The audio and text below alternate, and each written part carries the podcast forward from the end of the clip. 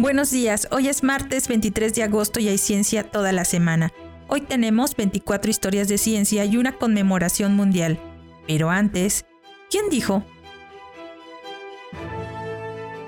El secreto de la ciencia es hacer la pregunta correcta y es la elección del problema, más que cualquier otra cosa, lo que marca la persona genio en el mundo científico.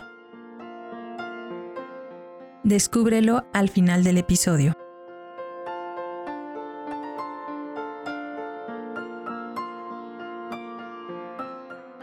Hoy conmemoramos el Día del Recuerdo de la Trata de Esclavos y su abolición.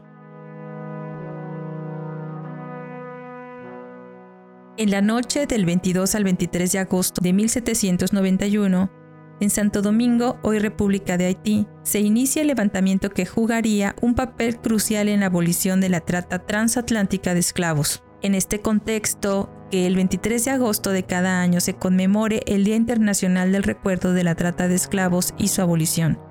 Se celebró por primera vez en varios países, en particular en Haití, el 23 de agosto de 1998 y en la isla Gorée en Senegal el 23 de agosto de 1999.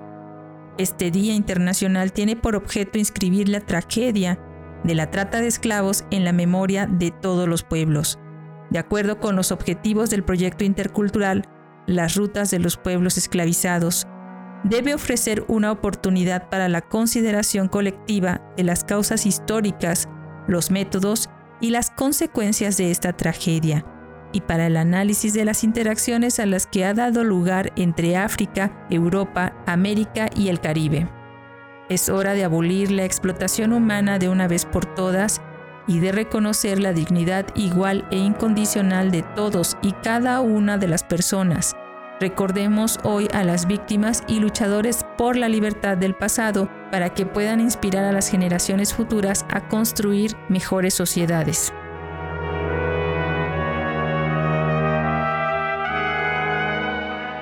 Historia de ciencia número 2.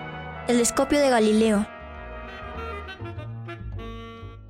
Un día como hoy de 1609, el telescopio fue demostrado por Galileo a legisladores venecianos, incluido Leonardo Donato, el gobernante de Venecia.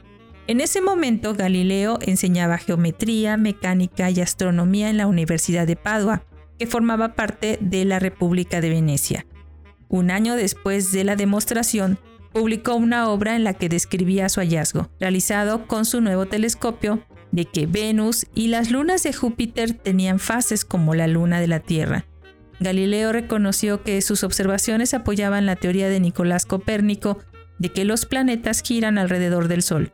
Su defensa de la teoría culminó en 1632 con la publicación de su diálogo sobre los dos principales sistemas mundiales.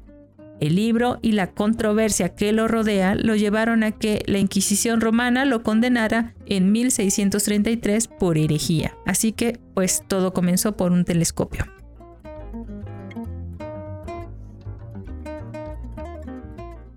Historia de ciencia número 3. Cirugía experimental.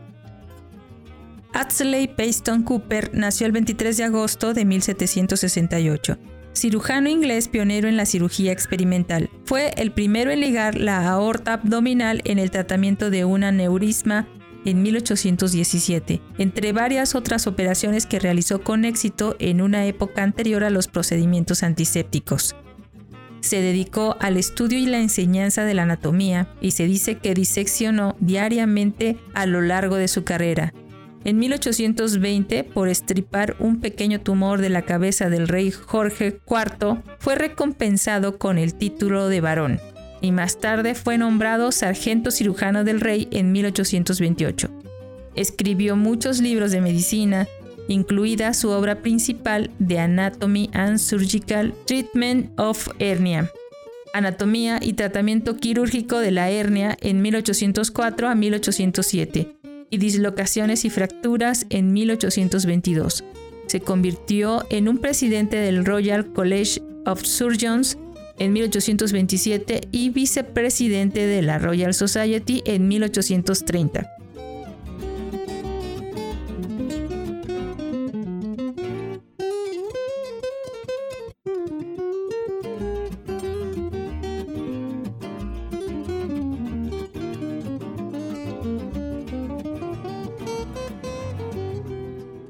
Historia de ciencia número 4. Pterodáctilo y catastrofismo.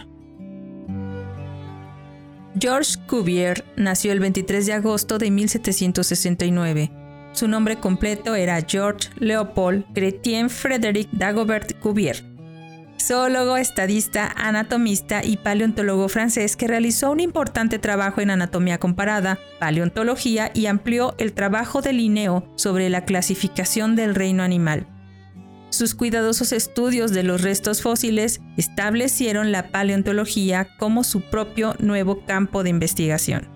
Acuñó el término de pterodáctilo basándose en su identificación de los restos fósiles. Entendió que los fósiles representaban la preservación de una forma de vida orgánica anterior y su esquema de clasificación incorporó tales formas de vida. En el análisis de estructuras anatómicas reconoció una correlación de partes mediante la cual pudo hacer mediante la cual pudo astutas ideas para reconstruir a un animal extinto completo a partir de sus partes inconexas. Creía en el catastrofismo, una teoría científica que sostenía que la Tierra se había formado en gran medida por eventos violentos repentinos, de corta duración y, como su nombre lo dice, muy catastróficos. Historia de ciencia número 5. Un antirracista adelantado a su tiempo. Frederick Tiedemann nació el 23 de agosto de 1781. Anatomista y fisiólogo inglés, un experto en la anatomía del cerebro. Pasó la mayor parte de su vida como profesor de anatomía y fisiología en, en Heidelberg. Fue nombrado miembro de la Real Academia Sueca de Ciencias en 1827 y elegido como miembro honorario del Real Colegio de Cirujanos de Irlanda en 1836. Tiedemann se dedicó al estudio de las ciencias naturales y al mudarse a París, Francia, se convirtió en un ferviente seguidor de Georges Cuvier. A su regreso a Alemania, mantuvo las pretensiones de una investigación anatómica sobria y paciente frente a las especulaciones prevalecientes de la escuela de Lawrence Ocken, del cual fue considerado el principal antagonista durante mucho tiempo sus notables estudios sobre el desarrollo del cerebro humano en correlación con los estudios de su padre sobre el desarrollo de la inteligencia merecen mención. Tiedemann fue una de las primeras personas en cuestionar científicamente el racismo. En su artículo titulado Sobre el cerebro del negro, comparado con el del europeo y el orangután, argumentó basándose en medidas craniométricas y cerebrales tomadas por el de los europeos y los hombres negros de diferentes partes del mundo que la creencia europea entonces común de que los negros tenían cerebros más pequeños y por lo tanto eran intelectualmente inferiores no tenía ninguna base científica o racional. Y se basaba simplemente en prejuicios de los viajeros y exploradores,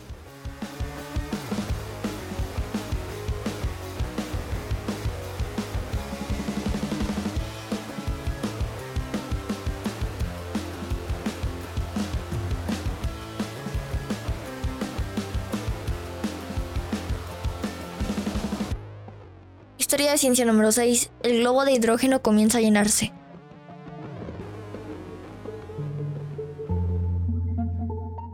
Un día como hoy de 1783 se inició el llenado del primer globo de hidrógeno, con el gas producido por la acción del ácido sulfídrico sobre el hierro. Tras el éxito del ascenso en globo aerostático de los hermanos Montgolfier el 5 de junio de 1783, otros dos hermanos llamados Robert construyeron un globo de 4 metros de diámetro bajo los auspicios de la Academia de Ciencias de Francia. Su construcción fue supervisada por el físico Jacques Charles, a quien había sugerido el uso de hidrógeno en lugar de aire caliente.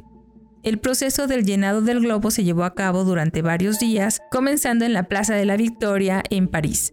Debido a la multitud, se trasladó en la noche del 26 de agosto al campo de Marte, donde finalmente fue liberado el 27 de agosto de 1783.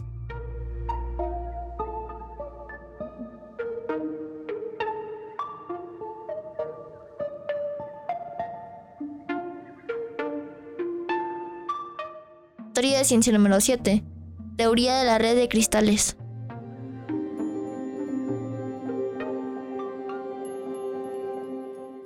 Auguste Bavaris nació el 23 de agosto de 1811 físico y mineralogista francés, mejor recordado por su trabajo sobre la teoría de la red de cristales, redes de Bavais. En 1850 demostró que los cristales se podían dividir en 14 celdas unitarias para las cuales la celda unitaria es la unidad repetitiva más simple en el cristal.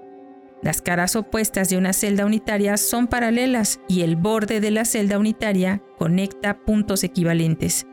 Estas celdas unitarias se dividen en siete categorías geométricas, que difieren en sus longitudes de borde relativas y ángulos internos. En 1866 elaboró las relaciones entre la red ideal y el cristal material. 60 años después, el trabajo de Vaparis proporcionó la base matemática y conceptual para la determinación de las estructuras cristalinas tras el descubrimiento del agua de la difracción de los rayos X en 1911.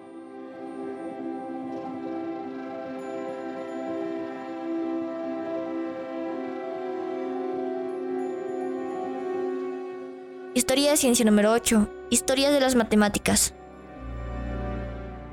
Maurice Benedict Cantor nació el 23 de agosto de 1829 historiador alemán de las matemáticas, uno de los más grandes del siglo XIX. Es mejor recordado por el trabajo de cuatro volúmenes que rastrea la historia de las matemáticas hasta 1799. El primer volumen, publicado en 1880, rastrea la historia general de las matemáticas hasta el año 1200. El segundo volumen rastrea la historia hasta el 1668, el año en el que Newton y Leibniz estaban a punto de embarcarse en sus investigaciones matemáticas. El tercer volumen continúa hasta 1758, incluyendo la obra de Lagrange, que empezaba poco después de esta fecha. Cantor luego, a la edad de 69 años, como editor en jefe, organizó un equipo con nueve colaboradores más para colaborar en el cuarto volumen publicado en 1908, que continúa hasta 1799 el año de la tesis doctoral de Gauss. Historia de ciencia número 9. Dinámica de fluidos. Osborne Reynolds nació el 23 de agosto de 1842. Ingeniero físico y educador nacido en Irlanda, innovador en la comprensión de la dinámica de fluidos. Sus estudios de transferencia de calor entre sólidos y fluidos trajeron mejoras en el diseño de calderas y condensadores.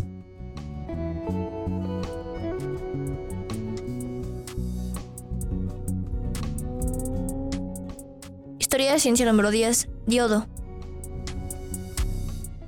William Henry Eccles nació el 23 de agosto de 1875 físico británico que fue pionero en el desarrollo de la comunicación por radio. Fue uno de los primeros defensores de la teoría de Oliver Heaviside de que una capa superior de la atmósfera refleja las ondas de radio, lo que permite su transmisión a largas distancias.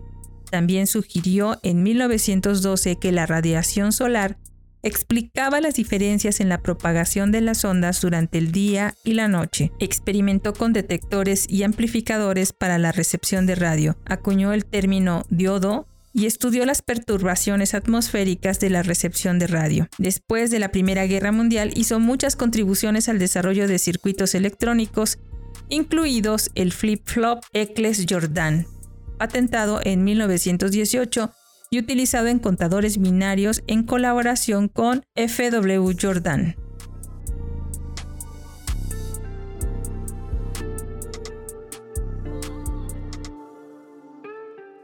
Historia de ciencia número 11. Sistemas de índice de octanaje. Henry Tissard nació el 23 de agosto de 1885, químico, inventor y administrador inglés.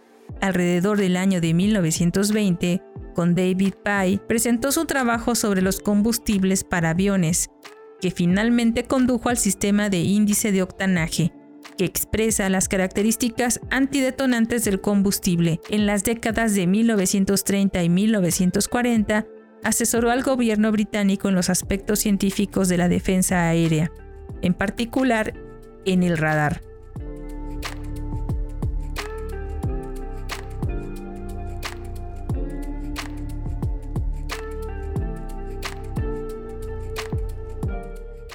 Historia de ciencia número 12. Tesoro Godín.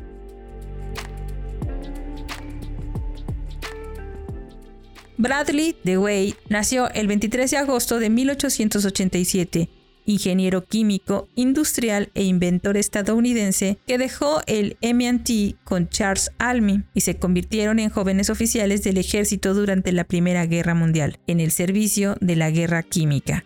Allí supervisaron el diseño y la fabricación de máscaras antigas entregadas al ejército estadounidense en Europa.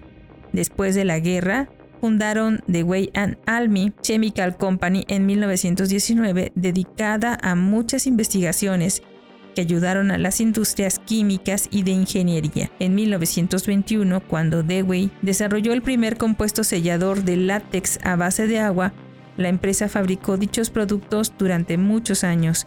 En 1939, la investigación sobre el caucho sintético condujo a la construcción de una fábrica a gran escala que abrió sus puertas en 1942.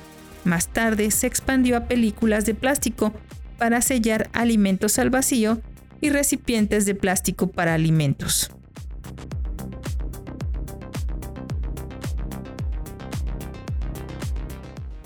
Historia de ciencia número 13. Autómatas celulares.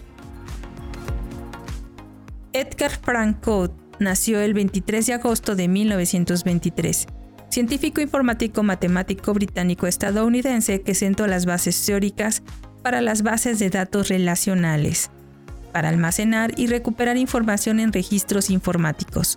También aportó conocimientos en el área de autómatas celulares.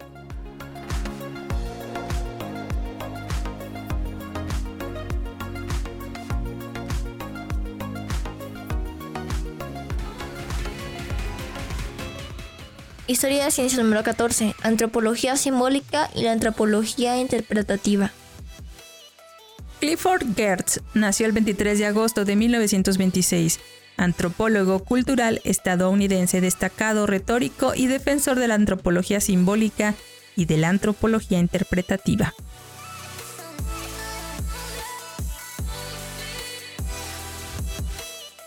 Historia de ciencia número 15. Nucleótidos. Hamilton O'Tannell Smith nació el 23 de agosto de 1931, microbiólogo estadounidense que compartió con Werner Arber y Daniel Nathans el Premio Nobel de Fisiología o Medicina en 1978 por su descubrimiento de una nueva clase de enzima de restricción que reconocen las secuencias específicas de nucleótidos en una molécula de ADN y escindir la molécula en ese punto en particular.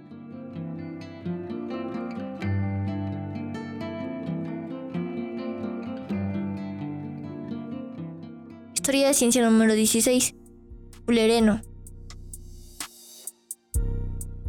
Robert Floyd Cole Jr. nació el 23 de agosto de 1933, químico estadounidense que compartió el Premio Nobel de Química de 1996 con Richard Smalley y Sir Harold Croton por descubrir el primer fureleno en un grupo esférico de átomos de carbono. Su descubrimiento abrió una nueva rama de la química. En septiembre de 1985, Cord se reunió con Croto de la Universidad de Sussex en Inglaterra y Smalley, un colega del Instituto Rice, y en 11 días de investigación descubrieron los furelenos.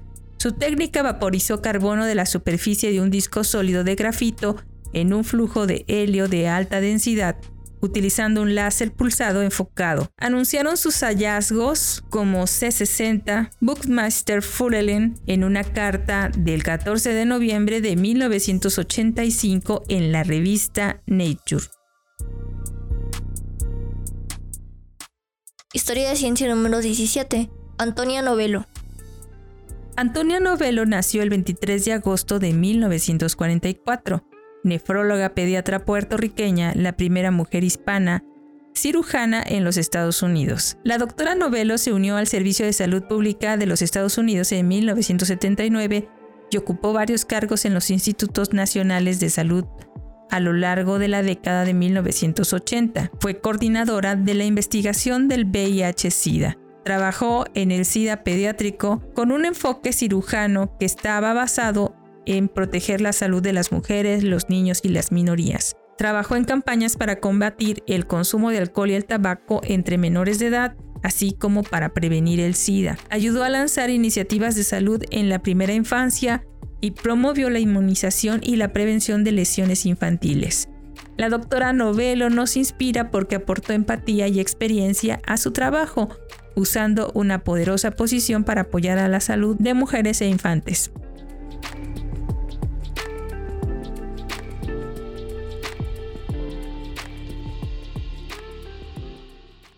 Historia de ciencia número 18. Primera fotografía de la Tierra desde la Luna.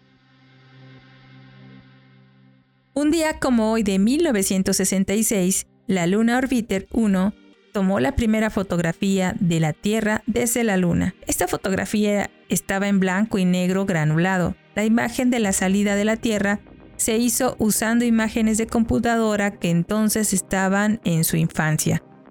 Como luego se hizo pública, la imagen se veía marcadamente negra y ancha con muy mala resolución. 42 años más tarde, un proyecto de recuperación de imágenes utilizó unidades de cinta restauradas de la década de 1960 para acceder a los datos analógicos originales de las cintas.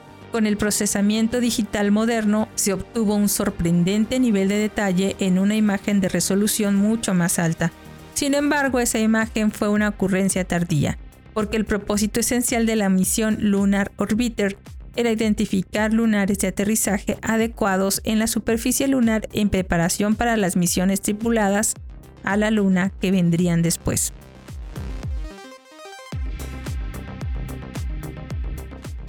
Historia de ciencia número 19. Hashtag. Chris Rivers Messina, un defensor del código abierto, propuso un día como hoy el uso del hashtag en Twitter. Según Messina, esta sugerencia era para facilitar a los usuarios la búsqueda de contenido y encontrar actualizaciones relevantes específicas sobre los temas de interés. Pensaba en personas que no tenían los conocimientos tecnológicos para navegar por el sitio por sí solos. La verdad es que sí, es un gran apoyo.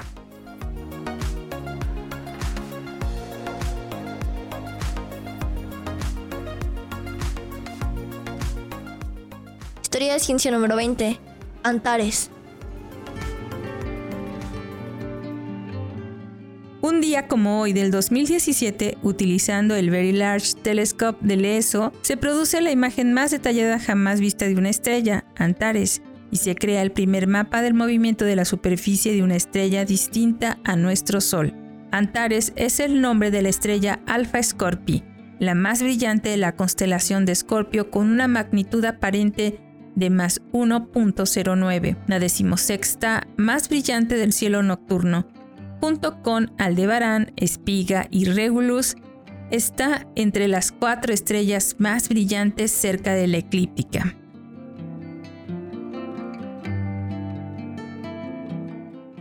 Historia de ciencia número 21. El engaño de Exxon.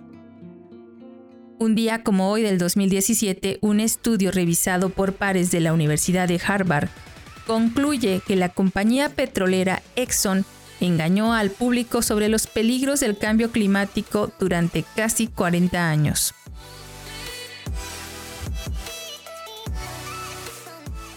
Historia de ciencia número 22. Teletransportación.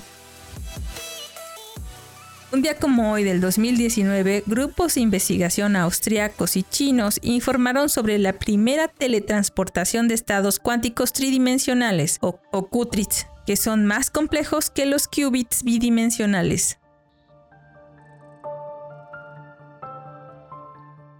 Historia de ciencia número 23. Reloj atómico espacio profundo.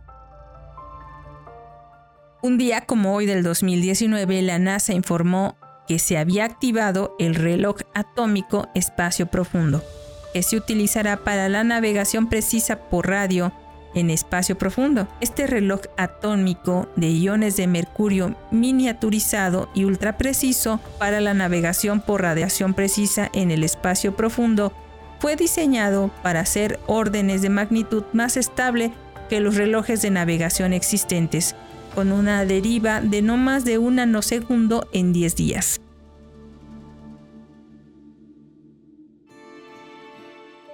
Y esto fue todo por hoy, pero antes de despedirnos, fue Henry Tizard en 1963 quien dijo, El secreto de la ciencia es hacer la pregunta correcta, y es la elección del problema, más que cualquier otra cosa, lo que marca a la persona genio en el mundo científico.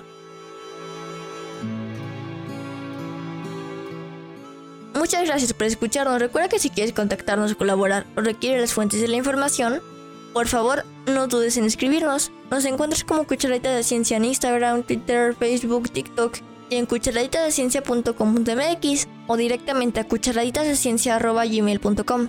Y puedes escucharnos en Spotify, Anchor, Amazon Music, Apple y Google Podcast. Desde nuestra cabina de grabación en el corazón de Jalapa, Cruz México, te abrazamos con afecto. Disfruta el día. Nos escucharemos mañana.